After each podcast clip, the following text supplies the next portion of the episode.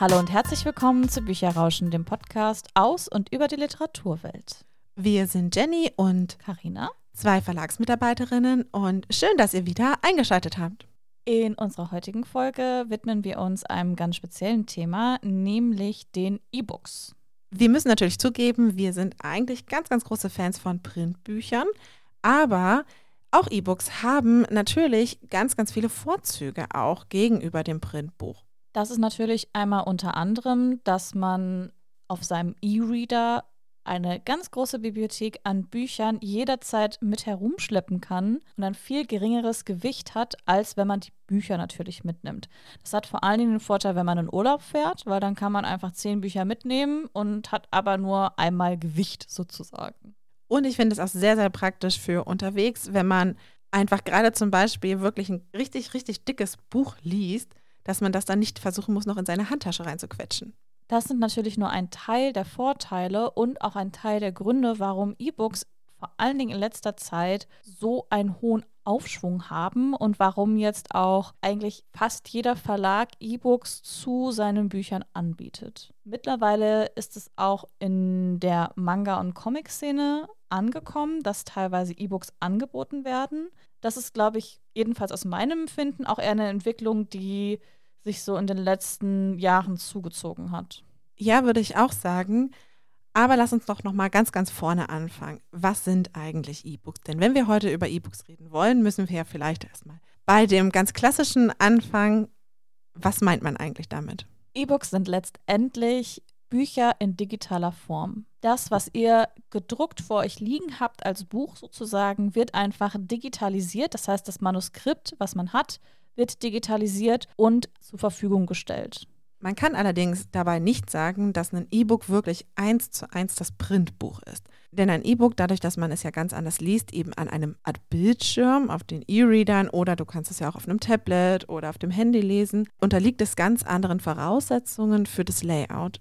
Entsprechend funktioniert manchmal das Layout, so wie man es im Printbuch hat, gar nicht unbedingt der Vorteil bei E-Books ist nämlich auch, man kann ganz leicht zwischen den Seiten hin und her switchen und man hat Verlinkungen auch im E-Book drin. Man muss natürlich dazu sagen, das ist vor allen Dingen bei den Formaten wie EPUB und Mobi der Fall. Beim PDF ist es leider nicht möglich, weil das ja so ein festes Format ist. Aber das ist auf jeden Fall ganz klar ein Vorteil von einem E-Book. Man kann Links setzen, man kann Kommentare setzen, man kann auch Sachen unterstreichen.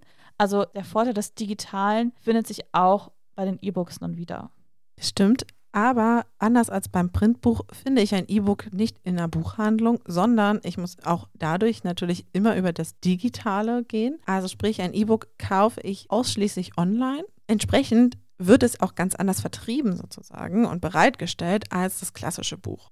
Die meisten Verlage übernehmen den Verkauf ihrer E-Books nicht selber, sondern engagieren dafür quasi einen Dienstleister, der die E-Books für sie in die jeweiligen Shops überspielt und die ganze Abwicklung auch vornimmt.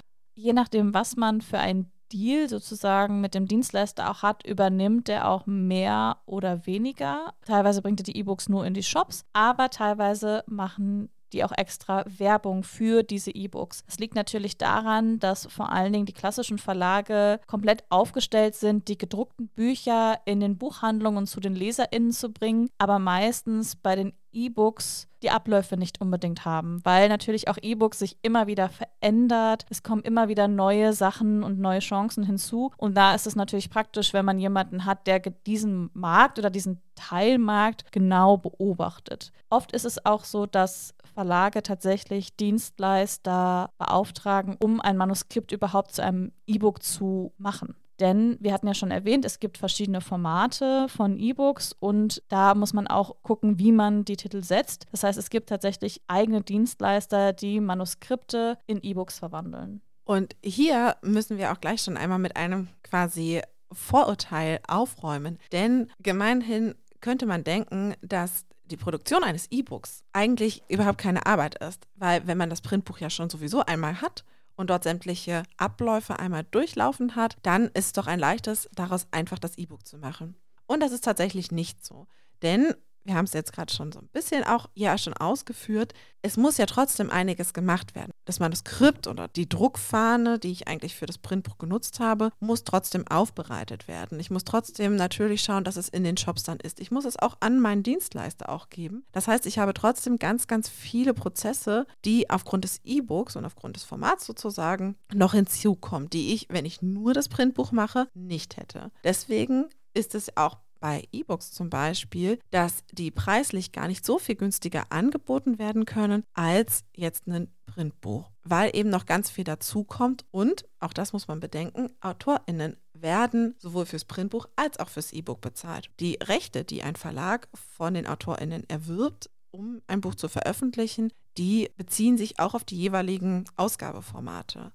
Und da ist natürlich das E-Book ein anderes als das Printbuch. Und entsprechend muss man als Verlag natürlich auch für die E-Book-Rechte, dass man das veröffentlichen darf überhaupt als E-Book, auch nochmal den AutorInnen natürlich etwas zahlen. Und schon das allein sorgt natürlich dafür, dass mein E-Book eben auch bestimmte Kosten ja verursacht. Das heißt, selbst wenn sowas wie die Druckkosten und Lagerkosten wegfallen, kommen halt trotzdem noch zusätzliche Kosten hinzu von halt den verschiedenen Dienstleistern. Man könnte natürlich jetzt auch sagen, warum machen überhaupt Verlage auch E-Books? Weil sind die nicht eine Konkurrenz zu dem gedruckten Buch? Aber tatsächlich ist es so, die ganzen Vorteile, die wir am Anfang ja erwähnt haben für E-Books, sprechen ja einfach auch für das E-Book. Und es gibt natürlich teilweise LeserInnen, die sich, nachdem sie das E-Book gelesen haben, auch das gedruckte Buch nochmal kaufen. Oder es gibt einfach auch LeserInnen, die nur digital lesen. Und da ist es einfach wichtig, dass man auch verschiedene Buchformen anbietet, weil wir natürlich immer im Blick haben, dass wir die Geschichte so breit wie möglich streuen. Außerdem gibt es noch einen ganz großen Vorteil bei E-Books, dass wenn zum Beispiel das gedruckte Buch zwischenzeitlich einfach mal nicht lieferbar ist, weil es ausverkauft ist, kann man trotzdem immer noch dauerhaft das E-Book dann anbieten.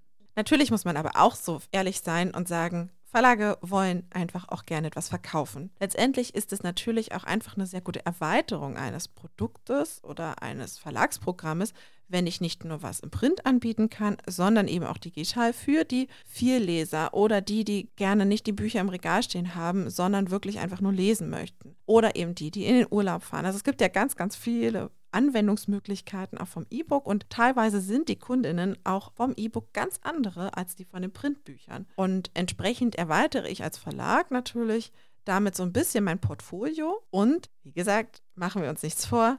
Natürlich habe ich ein Interesse daran, dass ich eben meine Geschichten bestmöglich verkaufe.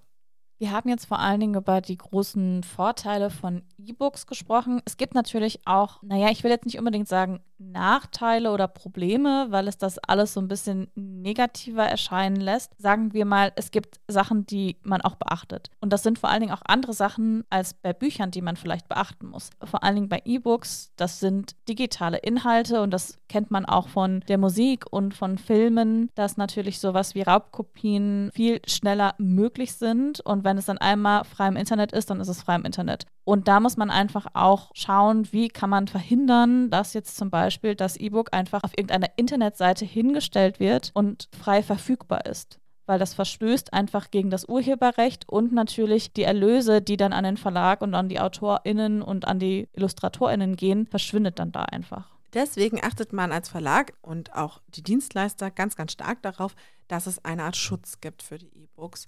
Das habt ihr bestimmt auch schon mal gehört. Es gibt einen Wasserschutz bei ganz vielen E-Books der sozusagen zeigt, woher kommt jetzt dieses E-Book eigentlich. Also der also so ein bisschen ist wie so eine Schutzfolie, die ich jetzt um ein normales Buch zum Beispiel hätte, damit keiner meine Postkarte, die darin enthalten ist, zum Beispiel entnehmen kann. Genauso ähnlich ist es mit dem Wasserschutz. Er soll eigentlich davor schützen, dass das Buch in die falschen Hände gerät. Und auch sowas wie die unterschiedlichen Dateiformate, das hatten wir ja vorhin schon angesprochen, ist tatsächlich auch schwierig, weil wenn du ein E-Book machst, musst du unbedingt auch die verschiedenen Dateiformate anbieten. Denn es gibt verschiedene Geräte, die nur verschiedene Dateiformate zulassen. Ein Mobi kann nicht auf einem Gerät gelesen werden, was nur EPUBs zulässt. Also das ist natürlich auch nochmal schwierig, dass man eigentlich immer Mobi, EPUB und PDF gleichzeitig anbieten muss, damit auch wirklich jeder das E-Book auch kaufen kann. Und gerade deswegen nutzen auch ganz viele Verlage eben irgendwelche Dienstleister weil es so viel einfacher ist, im Prinzip in Anführungsstrichen ein Format diesen zur Verfügung zu stellen zum Beispiel oder auch komplett ja die ganze Erstellung an sie auszulagern, weil die dann den Rest machen. Und man als Verlag selbst nicht diesen riesigen Aufwand nochmal hat, das alles auch bestmöglich zur Verfügung zu stellen.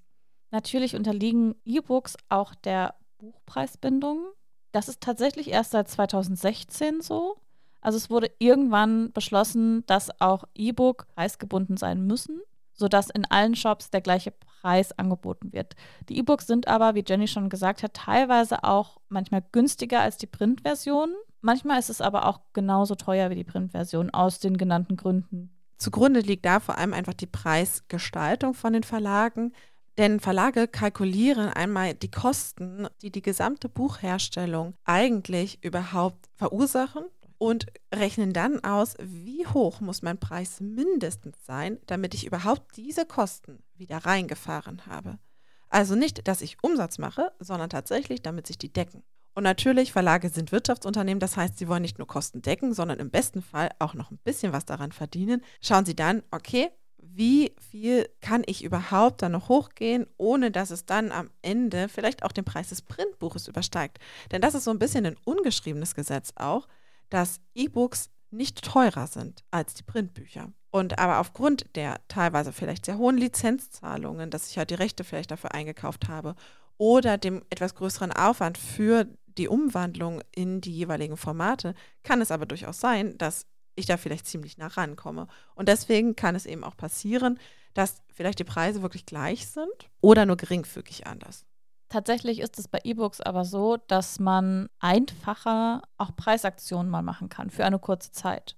Es liegt einfach daran, dass bei den Online-Shops oft über eine Schnittstelle alle Informationen gezogen werden. Das heißt, wenn ich an diese Schnittstelle eine bestimmte Information melde, wird es gleichzeitig an alle anderen Shops ausgespielt. Es gibt natürlich sowas wie äh, Thalia, die auch mal so E-Book-Deals anbieten, aber weil wir eine Preisbindung haben, bedeutet das, wenn bei Thalia ein E-Book günstiger ist, muss auch in allen anderen Shops genau dieser gleiche Preis gewährleistet werden. Aber wie gesagt, dadurch, dass man es nur an eine Schnittstelle melden muss und es dann automatisch online geändert wird, kann man viel einfacher auch mal so Preisaktionen machen. Wenn man das im Handel vor Ort machen wollen würde, würde das einfach bedeuten, dass jede Buchhandlung den Preis umetikettieren muss und zum Ende der Aktion es auch wieder zurücknehmen muss. Und das ist einfach ein super großer Aufwand für die Buchhandlungen. Und logistisch ja fast nicht zu stemmen, ehrlich gesagt. Deswegen macht man das auch nicht. Aber, wie Karina schon sagt, bei einem E-Book ist es zumindest mit etwas weniger Aufwand verbunden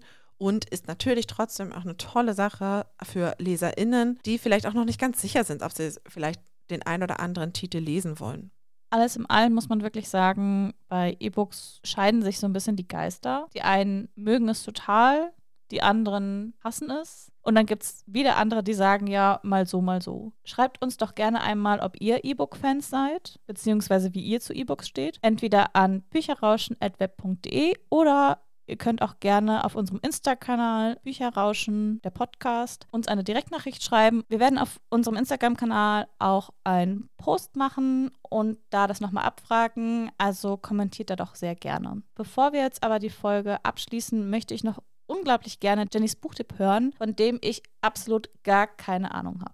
Deswegen habe ich es ja als Buchtipp mitgebracht. Es ist nämlich ein Jugendbuch, ich habe extra nochmal nachgeschaut, das ist ein Jugendbuch ab 14 und heißt Nächte im Tunnel. Es wurde geschrieben von Anna Wolz. Nächte im Tunnel entführt in das London während des Zweiten Weltkrieges. Wir begleiten Ella, die mit ihrer Familie und ihrem jüngeren Bruder jeden Abend in die Londoner U-Bahn geht, um dort Schutz zu suchen vor den Bombenangriffen.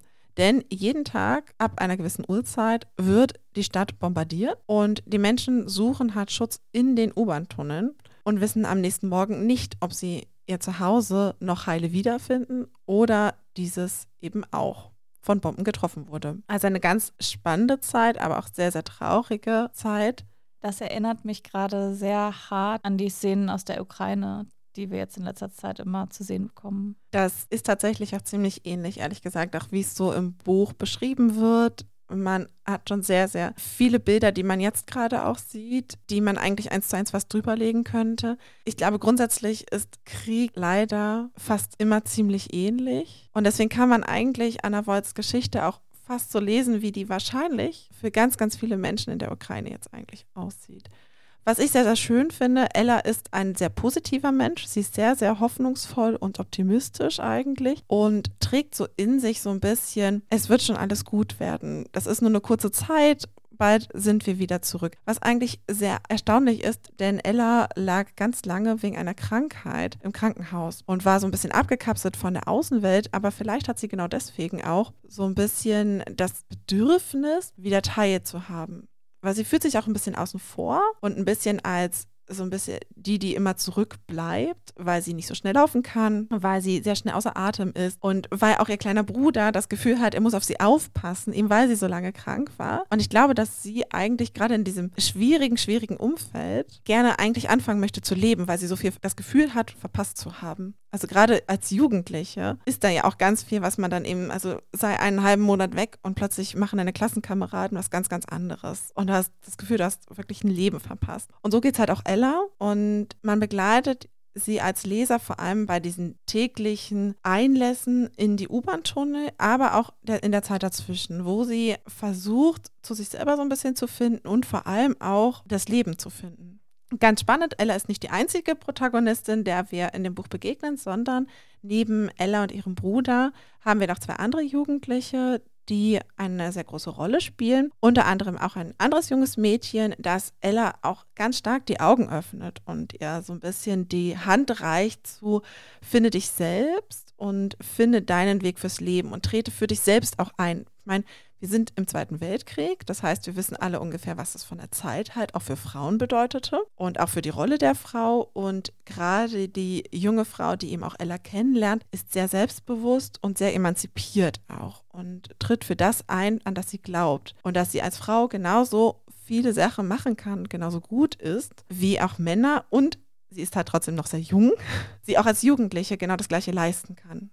Nur weil sie jung ist, dass sie trotzdem nicht ausgeschlossen wird. Und das ist für Ella, glaube ich, wirklich so ein Vorbild bis zu einem gewissen Punkt, was ihr hilft, dass sie selber auch mehr ihre eigenen Träume überhaupt erstmal findet oder sie annimmt und gleichzeitig ihr auch hilft, mit dieser Situation umzugehen, die eigentlich, sie ist in so einer Ausnahmesituation. Sie sind im Krieg, wenn man so will. Und trotzdem geht das Leben ja weiter. Also trotzdem gibt es natürlich so etwas wie erste Verliebtheit und natürlich gibt es so etwas wie, dass man sich auch irgendwo versucht, von seinen Eltern so ein bisschen abzunabeln, dass man selbstständig wird. Und es geht nicht ganz so leicht, wenn man jeden Abend neben seinen Eltern in einem U-Bahn-Tunnel übernachten muss. Grundsätzlich kann ich sagen, es ist ein wirklich, wirklich schönes Buch. Es ist sehr zugänglich geschrieben, also man kann da wirklich auch sehr gut reinfinden, auch wenn das Thema und das Setting eigentlich echt schwer ist und auch schwer ist, teilweise trotzdem nachzuvollziehen, weil wir uns trotzdem in einer anderen Zeit bewegen. Auch wenn wir aufgrund der aktuellen Situation vielleicht trotzdem schon noch ein besseres Verständnis dann davon haben. Aber gerade auf, wie gesagt, die Zeit macht halt da doch auch noch viel aus, weil da vieles eben anders war, als es heute ist. Und trotzdem hat Anna Wolz es geschafft, dass man wirklich dabei ist und dass man einfach das mitfühlen kann und mit diesen Jugendlichen auch quasi in diese Tunnel hineingeht und nachvollzieht, wie fühlt sich das eigentlich für sie an. Daher von mir wirklich eine ganz große Empfehlung.